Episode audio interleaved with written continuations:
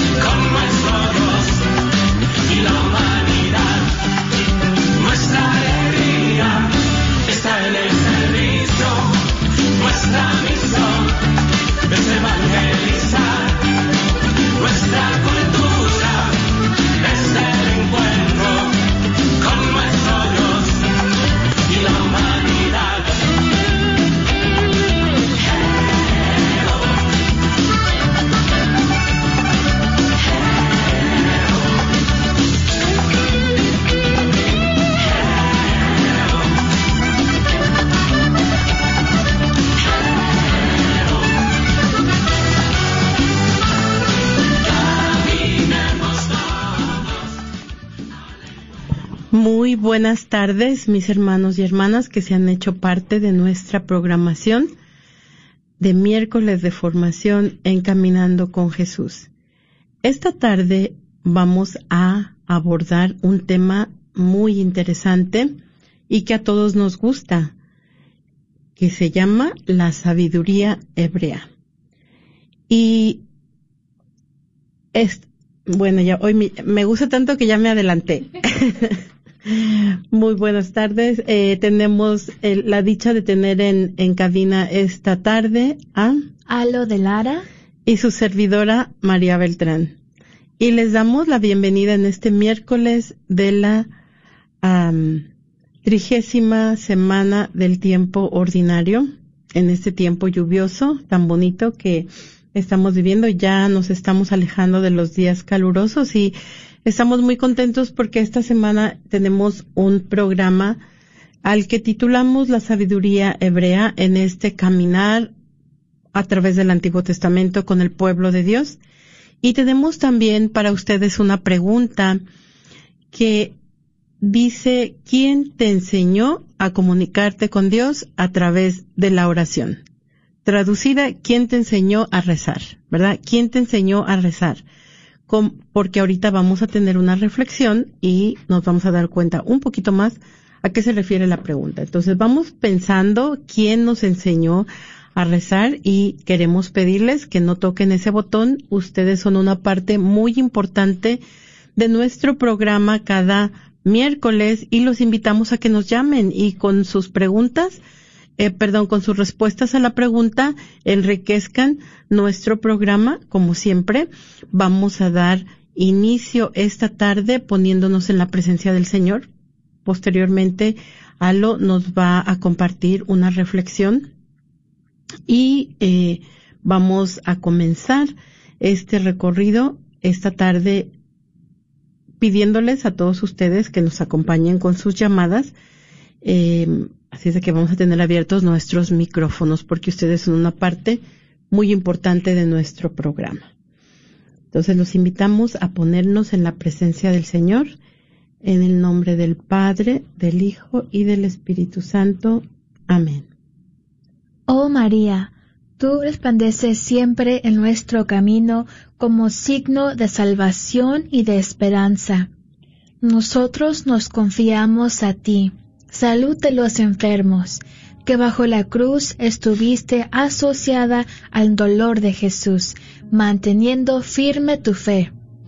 Tú, salvación de todos los pueblos, sabes de qué tenemos necesidad y estamos seguros que proveerás, para que, como en Cana de Galilea, pueda volver la alegría y la fiesta después de este momento de prueba. Ayúdanos, Madre, del divino amor a conformarnos a la voluntad del Padre y hacer lo que nos dirá Jesús, quien ha tomado sobre sí nuestros sufrimientos y ha llevado nuestros dolores para conducirnos a través de la cruz a la alegría de la resurrección. Bajo tu protección buscamos refugio, Santa Madre de Dios. No desprecies nuestras súplicas que estamos en la prueba y libéranos de todo pecado, oh Virgen gloriosa y bendita. Amén. En el nombre del Padre, del Hijo y del Espíritu Santo. Amén. Esta tarde tomaremos la reflexión de las palabras que pronunció el Papa Benedicto el miércoles 22 de junio del 2011 en la Plaza de San Pedro en referencia al pueblo de Dios que reza a través de los salmos. En esta ocasión, el Papa emérito se refiere al libro de los Salmos como el libro de oración por excelencia y agrega que el libro de los Salmos se nos presenta como un formulario de oraciones, una selección de 150 salmos que la tradición bíblica da al pueblo de los creyentes para que se convierta en su oración en nuestra oración, en nuestro modo de, dirigirnos a Dios y de relacionarnos con Él. En este libro encuentra expresión toda la experiencia humana con sus múltiples facetas y toda la gama de los sentimientos que acompañan la existencia del hombre.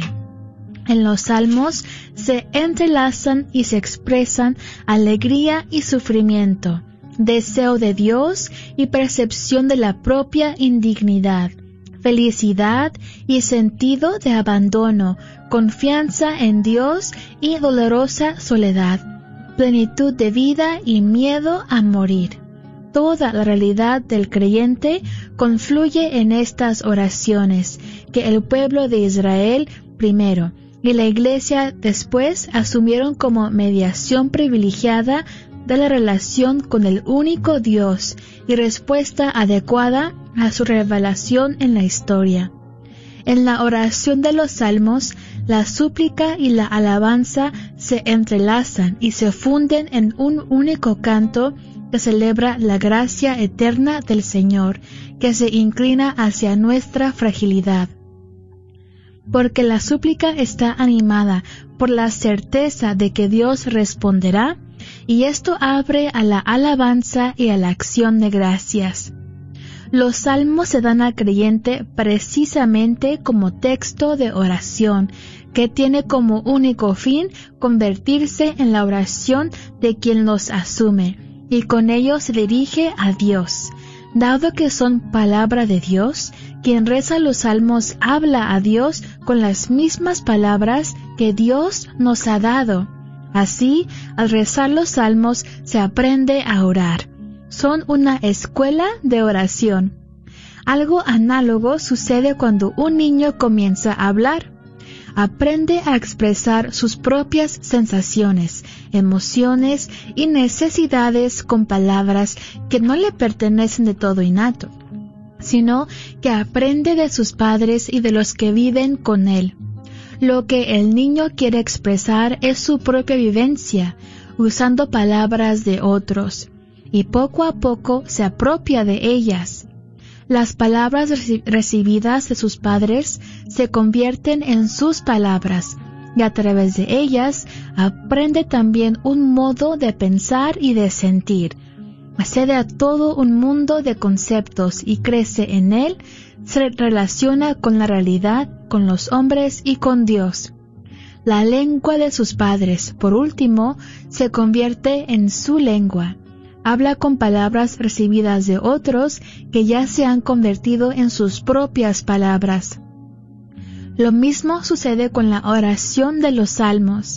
Se nos dan para que aprendamos a dirigirnos a Dios, a comunicarnos con Él, a hablarle de nosotros con sus palabras, a encontrar un lenguaje para el encuentro con Dios, y a través de esas palabras será posible también conocer y acoger los criterios de su actuar, acercarse al misterio de sus pensamientos y de sus caminos para crecer cada vez más en la fe y en el amor. Como nuestras palabras no son solo palabras, sino que nos enseñan un mundo real, Así también estas oraciones nos enseñan el corazón de Dios, por lo que no solo podemos hablar con Dios, sino que también podemos aprender quién es Dios y aprendiendo cómo hablar con Él, aprendemos a ser nosotros mismos.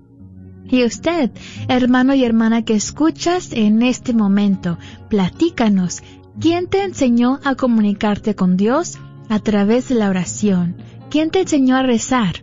Llámanos al 1-800-701-0373. 1-800-701-0373. Muchas gracias. A lo que qué bonita, qué bonita uh, reflexión nos da el Papa Benedicto acerca de los salmos. A mí me encantó la analogía con, con la que habla, para que nuestras palabras en realidad cuando un niño comienza a hablar, no son nuestras propias palabras, no es algo que es nuestro, sino que es de nuestros padres. Y ellos nos van enseñando palabra por palabra. Hay un momento en que las hacemos nosotros. Ahorita ya las estamos utilizando, ¿verdad? Como si fueran nuestras. Ah, y así, ¿no? El, la oración también es palabra de Dios que Dios mismo nos va enseñando ese camino de amor y, y eso es lo que nos enseña a través de los salmos. Entonces, estos, esto se convierte en una parte tan importante en la historia del pueblo de Dios, ¿verdad? Es una parte íntegra y vamos a ver algo muy importante que en medio de todos los pueblos en los que el pueblo de Dios estuvo viviendo a través de todos estos siglos, eh, ellos se dieron cuenta que ellos eran poseedores de una gran sabiduría. Y hubo un momento en que la quisieron poner en, en papel, ¿no? En pergamino, porque era algo que ellos querían preservar para las, para las generaciones futuras, porque era tan, era, era, tenían una sabiduría tan buena, tan grande, que no querían que se perdiera. Entonces, la semana pasada o la semana antepasada, eh, hablábamos de que el pueblo de Dios comienza a reflexionar acerca de dos misterios, ¿verdad? Que que en ese momento los, los, los abruman, que uno iba a ser, este, estos dos misterios acerca del amor de Dios. Era posible que Dios amara a todo el mundo y sin quererlo ellos están llevando ese amor que Dios le da a todo el mundo. Sobre todo estamos viendo en este, en este tema de, de esa tarde la sabiduría, ¿verdad? Pero también aprenden algo más importante, bueno, no, no más importante, algo muy importante, que el sufrimiento no siempre es un castigo y que esta había sido una manera en la que ellos querían explicar el sufrimiento, ¿verdad? Pero eh, pues porque hiciste algo, por eso es que estás sufriendo. Entonces, ellos se dan cuenta que no necesariamente esto es parte de la sabiduría del pueblo de Dios que vimos anteriormente y ahora vamos a ver otra parte de la sabiduría de Dios y vamos a comenzar por el libro de los proverbios, ¿verdad? Entonces el libro de los proverbios va a ser una colección de proverbios. ¿Y qué es un proverbio?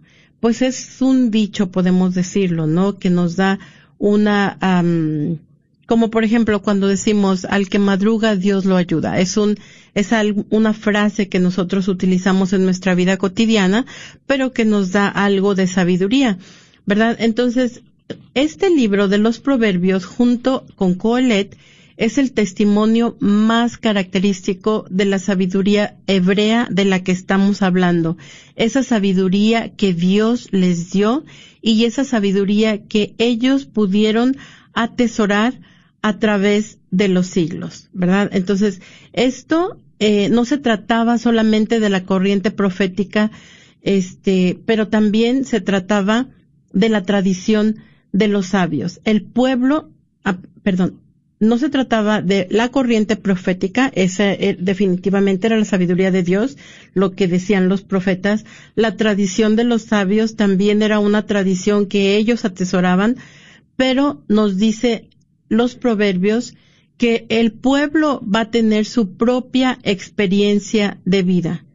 La experiencia del, del ser humano común y corriente, no de los sacerdotes ni de los profetas. Cada persona vive su vida y a través de esa experiencia de vida adquiere su sabiduría. Este libro de los proverbios entonces va a ser atribuido al rey Salomón y también a otros a otros este autores y algo que se destaca en este libro es el poema de la mujer ideal y vamos a leer unas unas solamente un par de líneas del poema que se encuentra en el Proverbio 31. En el capítulo 31, dije en el Proverbio 31, me estoy con los salmos y, pero no, en el capítulo 31, perdón. Y nos dice, comenzando con el versículo 10, una mujer de, de carácter, donde hallarla es mucho más preciosa que una perla. Sabe su esposo que de ella puede fiarse. Con ella saldrá siempre ganando le reporta felicidad sin altibajos durante todos los días de su vida. Ella se ha conseguido lana y lino porque trabajan con manos hacendosas. Como los barcos de los comerciantes, hace que su pan venga de lejos. Se levanta cuando aún es de noche para dar de comer a los de su casa. Entonces, ensalza, este, exalta a las virtudes de, de la mujer, ¿verdad? Y la importancia de, de destacar estas virtudes, la importancia de atesorar estas virtudes. Entonces, le, le invitamos esta tarde a que nos llame al 1-800-701-0373 y nos comparta quién le enseñó a orar, ¿verdad? ¿Quién le enseñó a comunicarse de Dios, con Dios y quién le enseñó esas palabras que Dios inicialmente enseñó a nuestros padres. 1-800-701-0373, compartiéndonos quién le enseñó a rezar. Y bueno, yo voy a compartir. a mí definitivamente me enseñó a rezar mi mamá, ¿verdad? Este, mi mamá me acuerdo, eh, rezábamos el rosario, me recuerdo muy bien, eh, mi papá en algunas ocasiones trabajaba fuera, eh, la mayor parte del tiempo, y yo me acuerdo que alrededor de la mesa ella siempre nos, nos, siempre pedíamos por mi papá, ¿verdad? Y siempre le pedíamos a Dios que cuidara a mi papá. Y también eso es algo muy hermoso de, de mi mamá porque ella nos enseñó a querer mucho a mi papá. Nos enseñó este a la distancia, ¿verdad? Siempre amar a mi a mi padre. Entonces, eh, y pues también ella fue la que la que me enseñó a rezar y a través de las de las oraciones en, en nuestra vida diaria y lo invitamos entonces a usted también que nos comparta quién lo enseñó a rezar. 1-800-701-0373. 1-800 y tenemos nuestra primera llamada. Muy buenas tardes, ¿con quién tenemos el gusto? Buenas tardes, soy María Asunción. María Asunción, qué bueno que nos llama. ¿Qué le gustaría compartirnos esta tarde? Sí, pues, que usted que, que quien le enseña uno a rezar, pues también me enseñaron mis padres, pero por supuesto mi mamá, mi mamá más, más que más que otra persona. Sí. Siempre en la noche siempre rezamos, aunque sea a veces de poquito, pero a veces casi casi Muchas gracias. Ahí voy aprendiendo, van aprendiendo uno, ¿verdad? Poco a poquito. Sí, sí, sí. Es hermosa la reflexión que nos, que nos trajo el Papa Benedicto esta tarde, a lo que nos la compartió donde, donde dice que esas palabras Dios mismo nos las enseñó, ¿verdad? Y así es que se han ido enseñando de generación en generación hasta un momento en que nosotros mismos hacemos este, nuestras las palabras de Dios y de esa manera nos comunicamos con Él. Muchas gracias por llamarnos, María Asunción, y por compartirnos este, ese testimonio donde tus padres fueron tus maestros de oración. Que Dios te bendiga. Igualmente, cuídense. Muchas gracias, igualmente. Y decimos también entonces que los proverbios son este tesoro de sabiduría acumulado por las tradiciones ancestrales de Israel. ¿Qué quiere decir? Que este, este pueblo de Israel desde los tiempos más remotos iba atesorando, así como nos dice la Sagrada Escritura que María guardaba todas estas cosas en el silencio de su corazón, así también, ¿verdad? María es una imagen perfecta del pueblo de Israel, que iba atesorando esa experiencia de Dios a lo largo de los siglos. Pero entonces tenemos este eh, la sabiduría en, en Proverbios 8, donde nos dice, por ejemplo, en el, en el versículo 6, escúchenme, les diré lo esencial. Nada sale de mis labios que no sea exacto. De mi boca brota la verdad, porque aborrezco los discursos hipócritas. Todas mis palabras son sinceras y ni una sola es dudosa o falsa. Entonces la sabiduría es como personificada, ¿verdad? Habla en público, como lo hicieron los profetas. Está este, situada en la puerta de la ciudad y se dirige a todo el mundo. Entonces la sabiduría de Dios nos es dada a todos. Es verdad y justicia y no se trata solamente de una escuela de escribas o en el templo donde vienen, donde vienen los estudiosos. Es algo que se nos da a todos y es verdad y es justicia. Entonces también algo muy importante de la sabiduría que, que la sabiduría está muy relacionada con el amor porque permite que los que aman triunfen en la vida. Y también si nosotros este, atesoramos la sabiduría, esta nos va a permitir juzgar correctamente. Del mismo modo, nos va a permitir tomar buenas decisiones y es preferible también ser sabio a ser rico, ¿verdad? Y esta, este ejemplo lo tenemos en el rey Salomón, a quien se le atribuye este libro, uh, porque al hablar con Dios y Dios preguntarle qué era su deseo, qué le gustaría tener, él prefirió sabiduría. ¿verdad? Entonces también la sabiduría es accesible a todos los, los que la buscan. Como decimos nosotros, está al alcance de la mano de todos nosotros. De que le seguimos, mientras seguimos compartiendo con ustedes la sabiduría del pueblo de Israel, lo invitamos a que nos llame y nos comparta ¿quién lo enseñó a rezar? 1-800-701-0373. 1-800-701-0373. Y también vemos la sabiduría como creadora, ¿verdad? Es otra, otro, otra forma en la que podemos verla en ese libro de los proverbios. Nos dice la palabra de Dios que Dios ha creado con sabiduría y también ha creado gracias a la sabiduría su hija.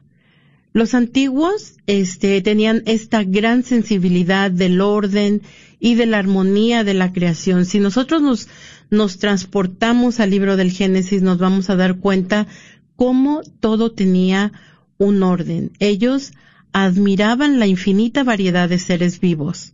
¿Verdad? Dice, Dios creó al ser humano, Dios creó a los animales, Dios pobló los cielos, Dios pobló las tierras, la tierra, perdón, Dios pobló las aguas. Entonces, nos habla, eh, la sabiduría nos habla de cómo esa sabiduría de Dios es tan,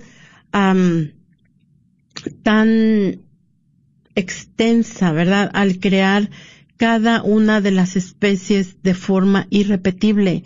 Y si un día tenemos oportunidad de sentarnos en el parque un ratito y de coleccionar algunas de las hojas de los árboles que están cayendo del mismo árbol o, o cortarlas del árbol, nos vamos a dar cuenta que ninguna hoja es exactamente igual a la otra, ¿verdad? Entonces, todo esto los, los antiguos, este, del pueblo de Israel se dieron cuenta y también eh, ellos admiraban el orden inmutable del cosmos. ¿Qué queremos decir con esto?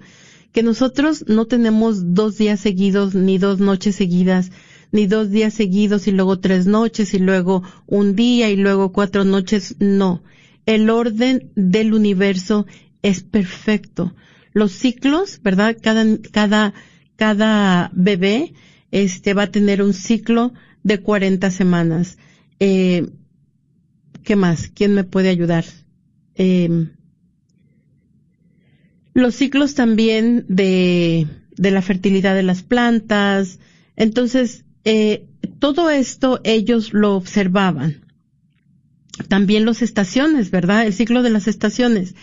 Eh, el primavera, verano, otoño, invierno, o frío, eh, tiempo más templado, calor y un tiempo menos cálido y después tenemos otra vez el frío. Entonces, todos los ciclos de las estaciones, todo esto era algo que ellos tenían muy en cuenta.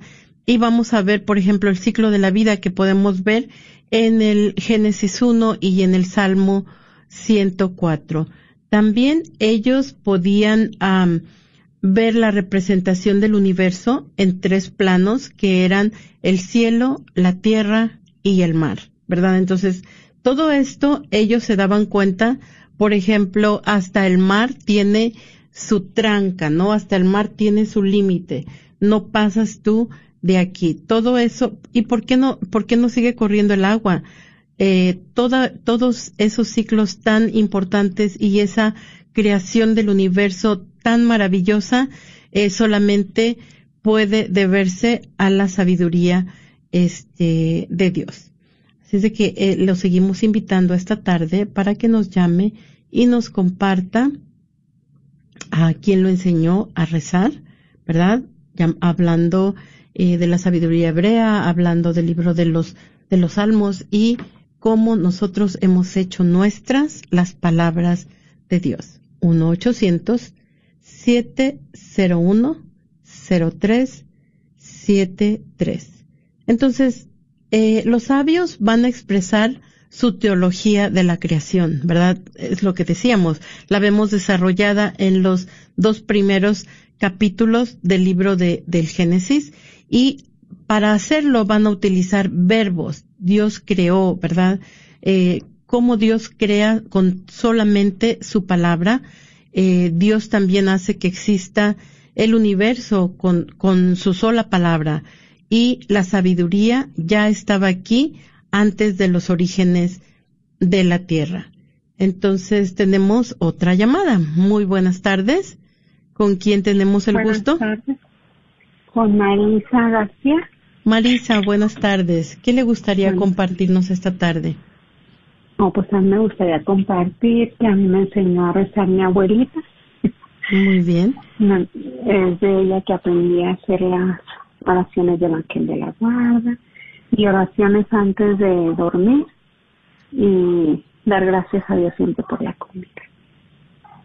Muchas gracias. Recuerdo, luego no conocí la fe, o sea, me, en realidad no la conocí hasta hace poco, pero ahora en mis oraciones siempre está mi abuelita, porque yo después no, no sabía nada de la fe, o sea, me, me deslindé, vivía la vida así nada más, sin, sin conocer la fe.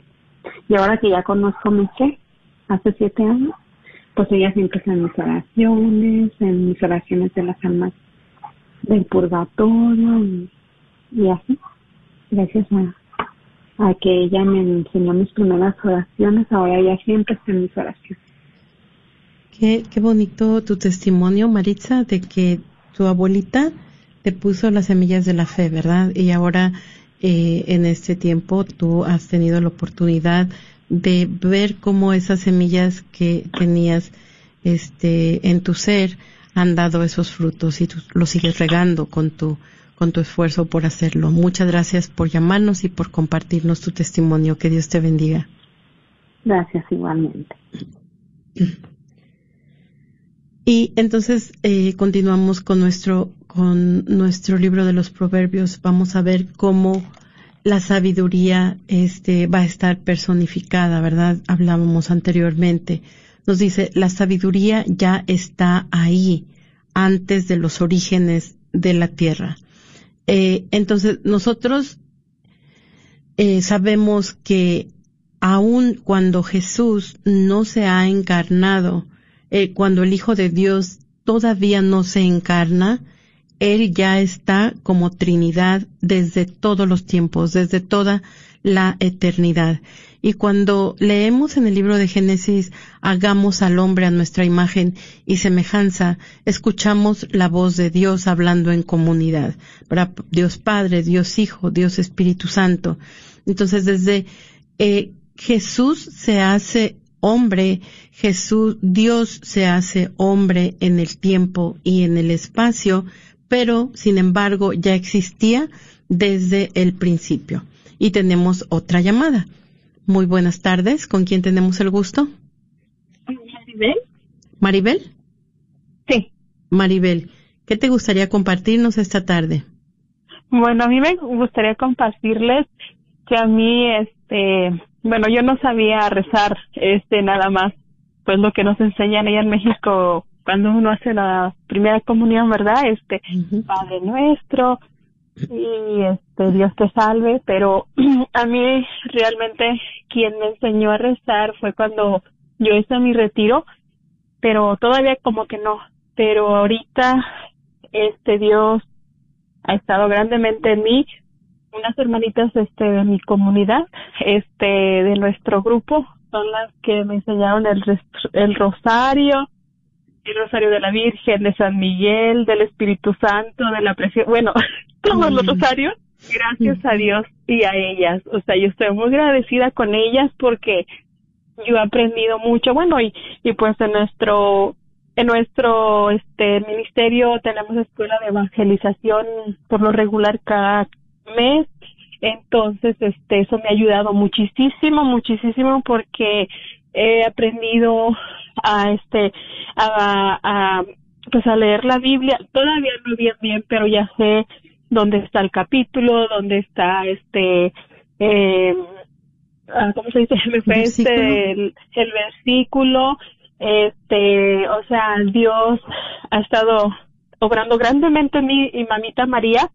Y este y para la misericordia de Dios todos los días rezamos el rosario, la coronilla y también con Pedrito Acevedo, pero no, eh, o sea, me, yo me guiaba, ¿verdad? Por, ay, lo voy a escuchar y lo sigo. No, yo dije, Dios mío, dame esa, ese discernimiento, ese, ese entendimiento de yo aprender a rezar el rosario de memoria. Y gracias a Dios, este, y al Espíritu Santo que le he pedido muchísimo también y le sigo pidiendo, eh, que yo aprendí a rezar el rosario de memoria.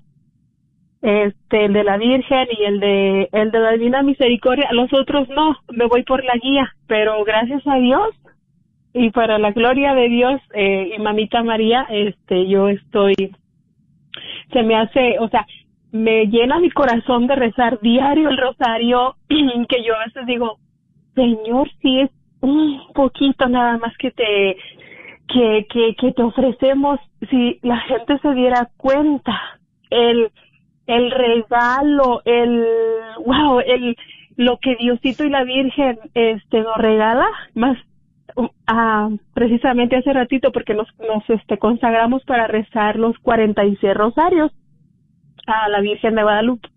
Y hace ratito wow, me dio un regalo tan grande, el olor a rosas, estábamos estaba haciendo una, estábamos haciendo oración pues por los enfermos y y de repente ese olor a rosas a mí me llena, o sea, digo, wow, si la gente se diera cuenta que el rosario, el arma más poderosa es el rosario.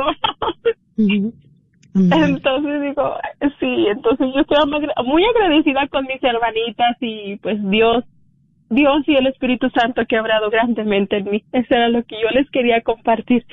Gracias. Muchas gracias, Maribel. Qué bonito tu testimonio. Eh, qué hermoso cómo vas teniendo tus maestros a lo largo de tu vida, ¿no? Y eso nos hace, este, invitarnos a todos, ¿verdad? Invitar a todas las personas que saben rezar el rosario o que saben rezar una oración, la oración de Fátima, una jaculatoria, compartirla con otros, ¿verdad? Rezarla en, en a tiempo y a destiempo, como nos dice San Pablo, y así nos vamos enriqueciendo también de las oraciones que saben. Y más.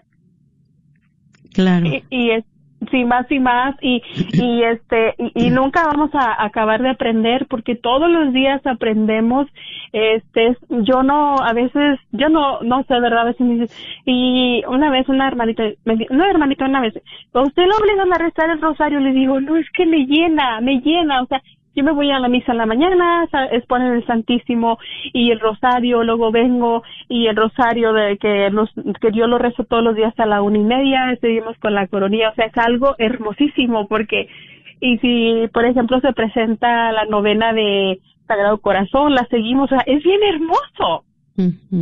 Es bien hermoso, entonces yo digo, yo les invito a que agarren su rosario y es bien poquito lo que le ofrecemos a, a mamita María y ya a este a, mi Padre Dios, que es bien poquito, es un tiempo bien poquito que uno que uno le ofrece a él a sus pies.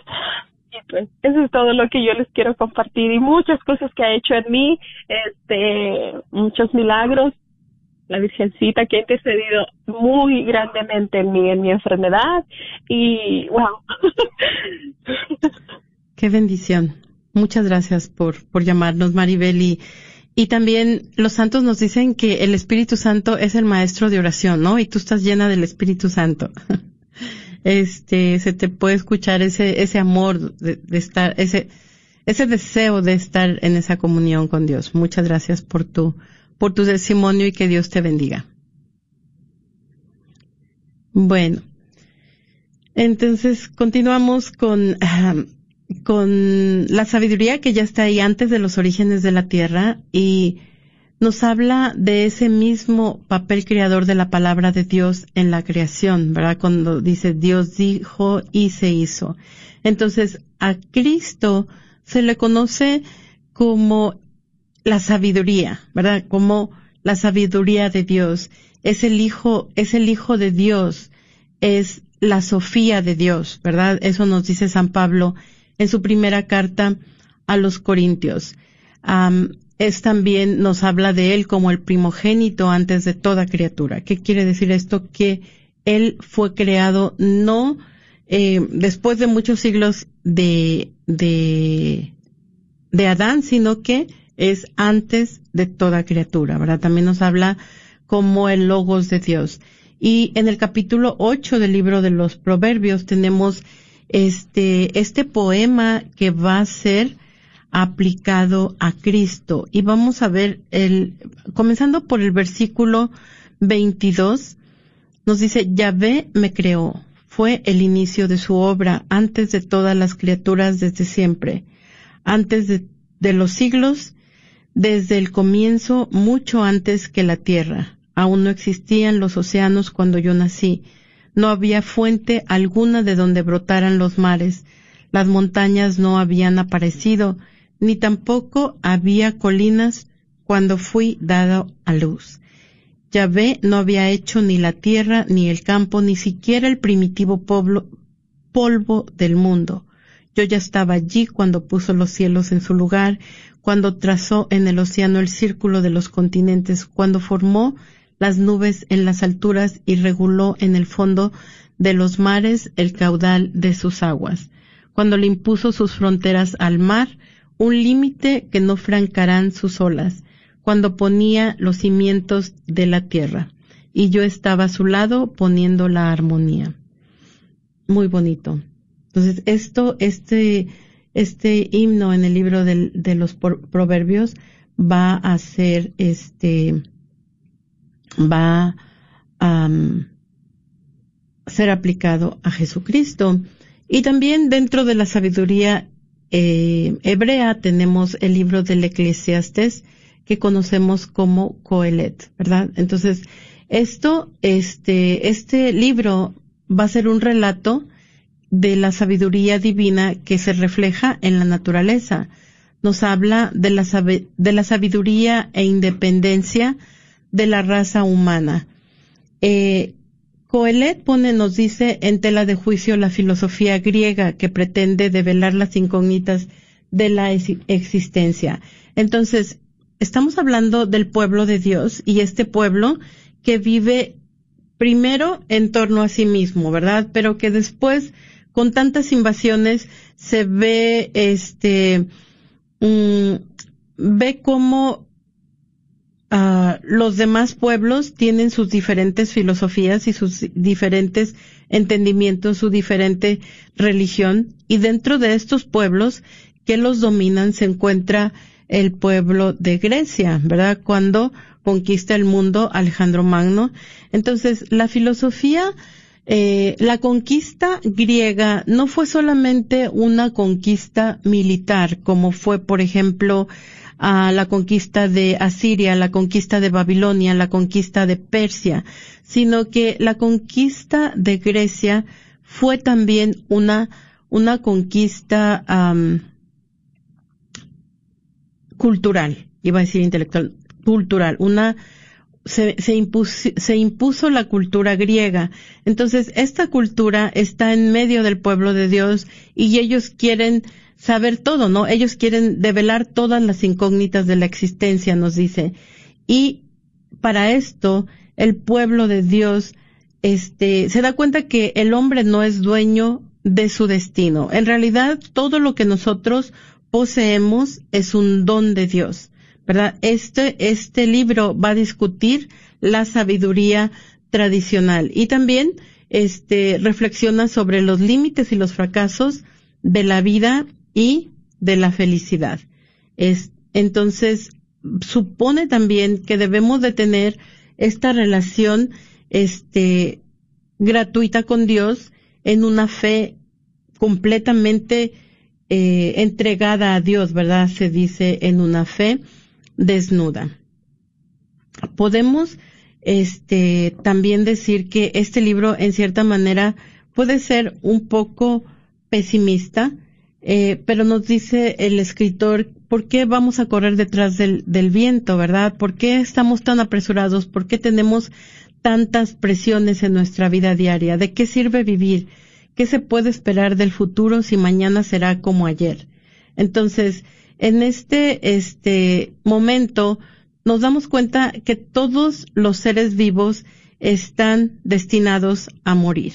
¿verdad? Se habla de la condición humana, como lo vimos en el libro de Job. Entonces, en, este, en esta obra, eh, la mirada del, del autor, la mirada del sabio, se pone sobre el cosmos y los seres humanos, ¿verdad? ¿Qué es el hombre en todo esto? ¿Por qué, por qué nos afanamos tanto? ¿Verdad? Sí, eh, eso es lo que está meditando en ese tiempo el, el, el autor.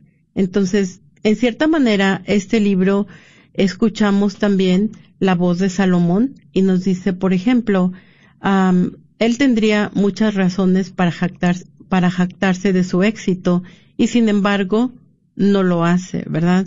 Porque al final, ¿qué es una vida lograda?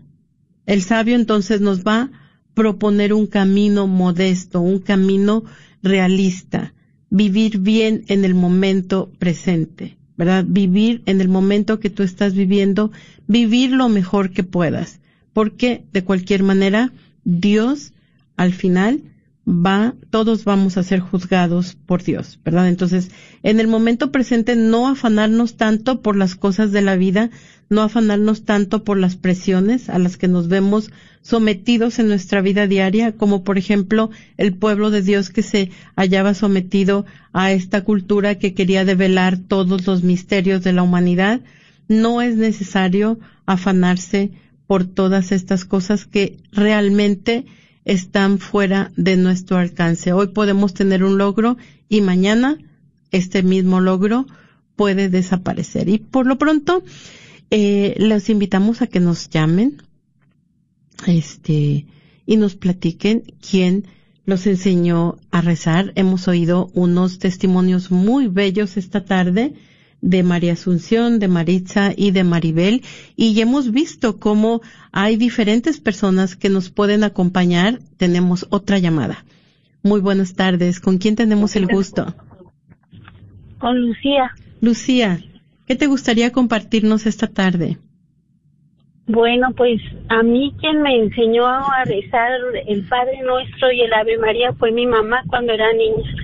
Y eso lo tengo muy presente y también quiero compartir con ustedes que he sido muy bendecida en la vida. Tengo mi, mi esposo, mis hijos y un gran milagro en mi vida fue el, el año pasado mi hijo el mayor tuvo un accidente muy muy fuerte y por gracia de Dios él está vivo, él camina, él está pues si no al 100 sí está muy bien, gracias a Dios y eso es un gran milagro para mí.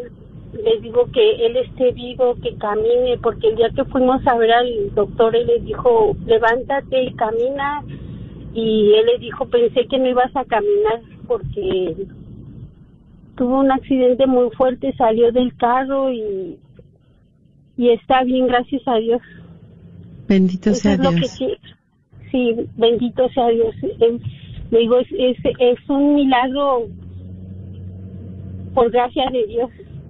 Y, y eh, a partir de ese día eh, yo fui, iba, fui a la iglesia para, quería entrar a, ver el Santísimo, pero era cuando estaba más fuerte la pandemia y las iglesias estaban cerradas. Una señora me dijo que otra iglesia cerca de donde yo vivo se llama San Miguel Arcángel. exponían el Santísimo de 10 de la mañana a 4 de la tarde y desde entonces no he dejado de ir y para mí ha sido una gran bendición. El Señor me ha demostrado de muchas maneras que está conmigo y con mi familia. Eso es todo. Muchas gracias. Muchas gracias, Lucía. Muchas gracias por compartirnos este el amor de Dios, ¿verdad? Por compartirnos el amor que tú ves derramado en tu en tu familia por ese Dios que tanto nos quiere y también por compartirnos eh, que tu madre fue quien te enseñó a, rezar y eso también te ha ayudado a este acercamiento que has podido tener con, con nuestro Dios y acercarte a Él en esos momentos tan difíciles de la vida. Que Dios te bendiga. Muchas gracias igualmente para ustedes. Dios las bendiga. Igualmente. Muchas gracias. Y continuando con nuestros libros de la sabiduría, este, llegamos al cantar de los cantares, ¿verdad? Y este libro entonces va a ser esa alegoría del amor de Dios por Israel y también en nuestro tiempo del amor de Cristo por su iglesia, ¿verdad? Aun cuando este libro se escribió en el Antiguo Testamento, podemos nosotros ver claramente en él cómo el amor de Cristo se ha derramado por nosotros hasta dar su vida, ¿verdad? Para que nosotros tengamos vida y la tengamos en abundancia. Entonces, en este libro nos damos cuenta cómo Yahvé, al que conocían como ese Dios guerrero, se convierte en el amado, ¿verdad? Y habíamos visto algunas facetas de esto en los libros de los profetas, como en el profeta Oseas, por ejemplo. Entonces, Dios, que es ese guerrero que pelea por su pueblo, ahora se convierte en el amado. Y Israel entonces es la amada. Es un amor más fuerte que la muerte. Y esto es lo que se espera de Dios, ¿verdad? Más allá de las obligaciones de la ley este, este libro del Cantar de los Cantares también se le atribuye al rey Salomón y va a ser una expresión del amor entre un hombre y una mujer con sus altibajos.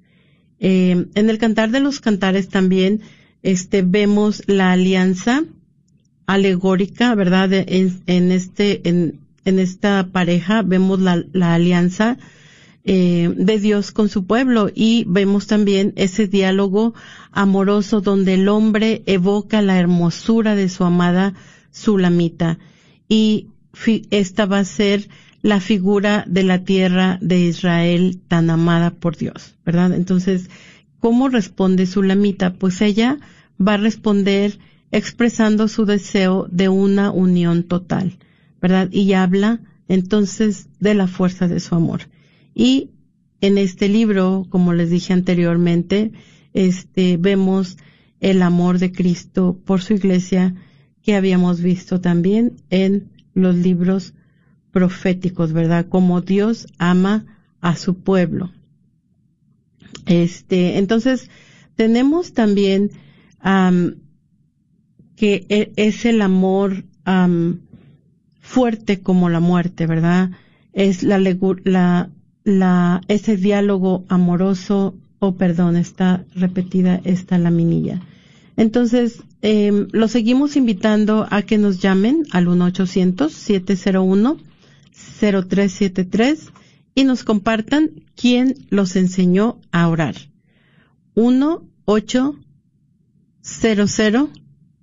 1-800-701-0373. 1-800-701-0373. Aquí en Facebook también puse la pregunta y Verónica nos dice, Buenas tardes, a mí me enseñó a orar mi madre y también veía a mi abuelita. Qué bello, Verónica. Gracias por responder. Hermanos, recordándoles que si usted tiene Facebook y no nos sigues, búscanos la red de Radio Guadalupe en Facebook y ahí puedes ver todos los videos que hemos hecho de los programas en vivo. Así que aprovecha y comparte con tus seres queridos. Y tenemos otra llamada. Muy buenas tardes. ¿Con quién tenemos el gusto? Sí, con Magdalena. Magdalena, ¿qué te gustaría compartirnos esta tarde?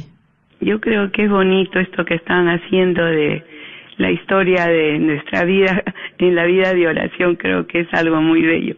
Me ha hecho retornar a, la persona que le interesaba mucho que yo chiquita me aprendiera lo, lo que era acercarme a Dios de noche, de tarde, de día eh, me enseñó a orar una tía hermana de mi madre que había estudiado en colegio religioso.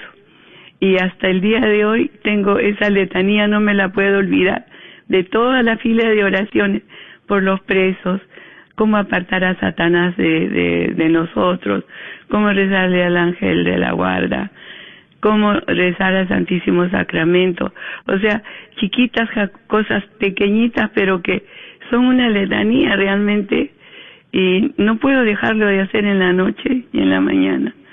Yo creo que cuando hacemos eso con algún niño, el niño no se lo va a olvidar y le va a quedar, pues en cualquier momento de su vida lo va a saber utilizar. Y a pesar de que hemos crecido ya en la religión, en el aprendizaje, en la formación, esa, esas, esos rezos se quedaron como un sello ya en, en una persona. Muchas gracias Magdalena por compartirnos este tenemos ahora otro personaje que también ha sido maestro de oración, las tías, ¿verdad? Entonces, qué bonito que todas esas oraciones se quedan en el corazón, como nos decía el Papa Benedicto, las hacemos nuestras, ya son de nosotros, ya no se pueden ir, ¿verdad? Y eso porque alguien tuvo ese amor de implantarnos el amor que Dios nos tiene. Muchas gracias por, por compartir con nosotros, que Dios te bendiga. Y yo no quiero dejar de mencionar, ahorita que hablaba Magdalena, recordé, yo tenía una vecina cuando era chiquita, nosotros íbamos al catecismo a, a, la iglesia, pero yo tenía una vecinita y ellos iban a la casa de una señora que se llamaba Felipita. Entonces íbamos con Felipita y recuerdo que Felipita se sentaba en el sillón y nosotros todos nos sentábamos en el piso y ahí era que impartía el catecismo. Entonces yo quiero también darle las gracias a todas las catequistas en este eh, eh, no necesariamente que lo hacen en un entorno, definitivamente las, todas las personas, todos los hombres y mujeres que dan su tiempo y nos, y nos llevan a, de la mano del Señor, ¿verdad? Que nos enseñan el catecismo, eh, semana tras semana. Pero también todos estos, todos estos catequistas anónimos que como las tías, las abuelitas, las mamás que nos han enseñado el amor de Dios. Muchas gracias a todos, muchas gracias a María Asunción, a Maritza, Maribel, Lucía y a Magdalena que nos llamaron y a Verónica que nos que se comunicó con nosotros a través de Facebook. Que Dios los bendiga a todos y los esperamos la próxima semana en este su programa semanal, miércoles de formación, Encaminando con Jesús.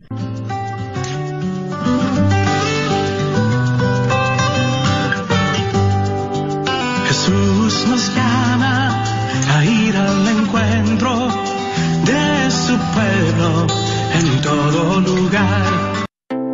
La Radio Guadalupe se complace en darle la bienvenida a Pantigo Dental and Orthodontic Center como un nuevo patrocinador. El Dr. Wen, miembro de la parroquia de San Vicente de Paul en Arlington, y su personal te ofrecen una variedad de servicios como odontología general y cosmética, implantes dentales, aparatos ortopédicos, Invisalign y alivio del dolor con láser. Llama para hacer tu cita al 817-274-1825. 817-274-1825. Soy la doctora Elena María Careneva, abogada de inmigración y consultora del Consulado Mexicano en Dallas. Me gradué de la Escuela de Derecho de la Universidad de Texas Tech y llevo más de 20 años trabajando con nuestra comunidad hispana católica. Soy miembro de la parroquia de San Juan Diego. Llámenos para su consulta inicial gratis al 972-446-8884. 972 446-8884. Que viva nuestra reina, la Virgen de Guadalupe. Ven y únete a nuestro ministerio de evangelización. La Radio Guadalupe está contratando una persona a tiempo completo. La posición es coordinadora de alcance comunitario o coordinador. Puedes enviar tu currículum o resume a martin.grnonline.com. Lo repito, martin.grnonline.com o si tienes preguntas sobre la posición, llámanos al 214-653-1515. Una vez más, la Radio Guadalupe está en busca un nuevo coordinador o coordinadora de alcance comunitario. Esta es una posición a tiempo completo. ¿Es moral el permiso experimental? ¿Deben los padres dar permiso para experimentos médicos en sus hijos? Sí, pero se entiende que es para beneficio de la criatura y el deseo de que tal experimento sea de mayor el provecho que el posible daño. Nos habla el Dr. John Wilkie en temas de vida. Empero, los padres que consienten en abortar, permitir que sea muerto su bebé en su vientre, obviamente no demuestran amor ni interés. La tradición legal de nuestro país siempre ha prohibido que los padres u otra persona lastime a sus hijos. De allí las leyes protectoras contra abusos a menores. Si el experimento no lleva la finalidad de preservar la vida o la salud del bebé, los padres no tienen el derecho moral de otorgar permiso experimental alguno. Así nos dice.